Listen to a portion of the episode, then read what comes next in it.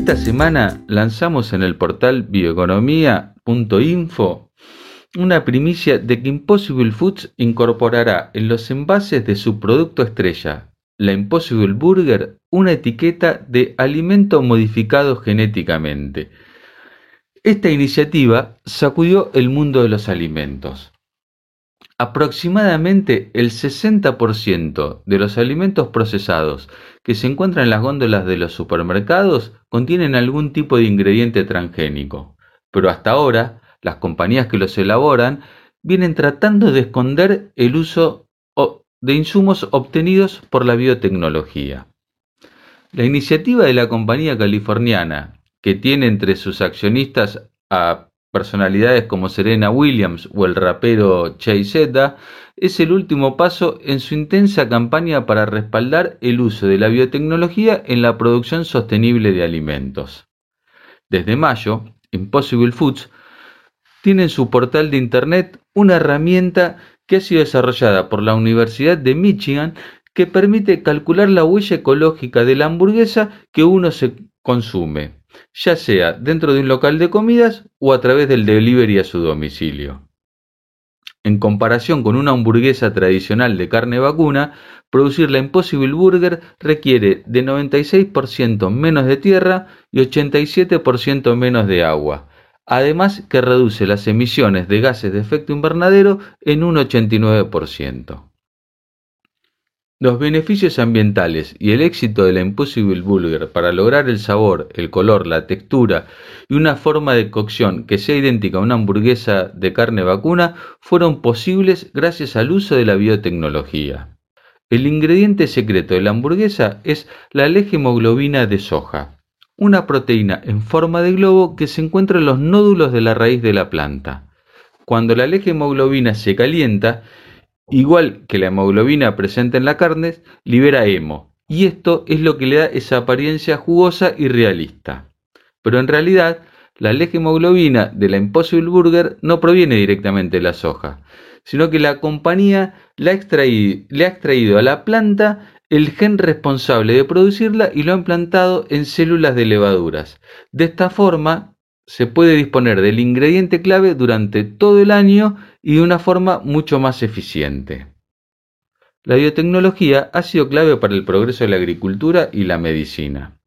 Los cultivos tolerantes a herbicidas, a insectos y a estrés hídricos y suelos salinos han permitido reducir los costos agrícolas a la vez que multiplicaron los rendimientos.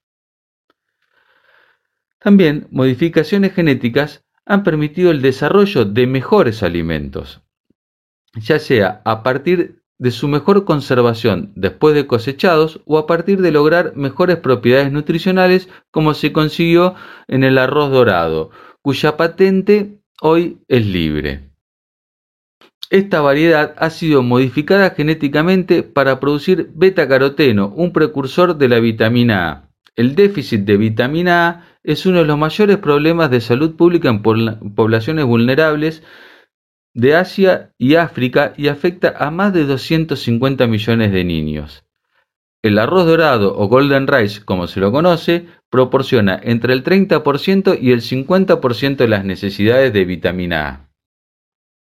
Otro caso emblemático del aporte de la biotecnología es la insulina, que facilita la vida a 400 millones de personas que padecen diabetes en el planeta hasta hace 40 años se obtenía del páncreas de los cerdos. Se necesitaba sacrificar un cerdo para obtener la dosis necesaria para tratar a una persona tan solo tres días.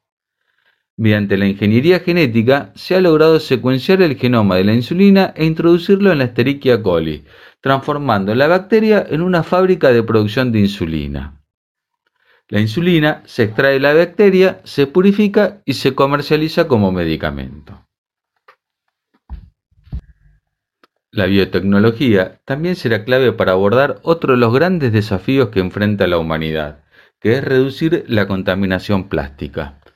Numerosas investigaciones para convertir biomasa en plásticos biodegradables y o compostables que puedan reemplazar a sus equivalentes fósiles se están llevando a cabo en distintas regiones del planeta. La producción de PLA y PHB, dos prometedores bioplásticos que pueden obtenerse de biomasa celulósica como residuos de cosecha o de la industria forestal, requieren de levaduras capaces de digerir el material de forma eficiente. La clave está en dotar a estas levaduras de los genes capaces de debilitar las paredes celulares y esto solo será posible mediante el desarrollo de la biotecnología. En esta misma línea, esta semana informamos que un grupo de científicos encontró en Japón unos microorganismos que se alimentan de plásticos. Los bichitos eran capaces de descomponer el PET, uno de los plásticos más utilizados y contaminantes. Pero gracias a la biotecnología lograron revelar la estructura detallada de la enzima crucial y produjeron una versión mejorada a partir de la unión de dos enzimas para crear una superenzima que acelera en seis veces el proceso de descomposición. Si bien todavía está en etapa experimental, se especula que este desarrollo podría llegar a estar disponible comercialmente en uno o dos años.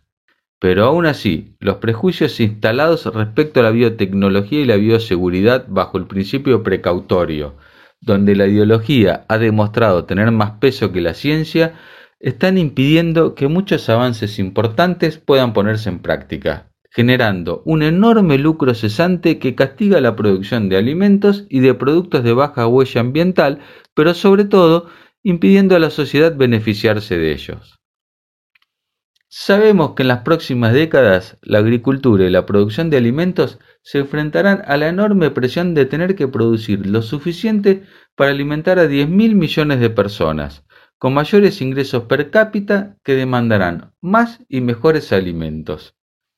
Y las preocupaciones por el cambio climático impulsarán una mayor utilización de los productos agrícolas y forestales para la elaboración de combustibles, plásticos, insumos agrícolas y productos medicinales.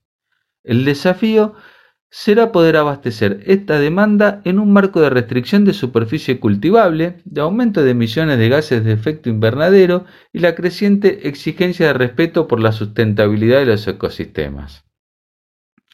Con los avances conocidos hasta la fecha, no será suficiente.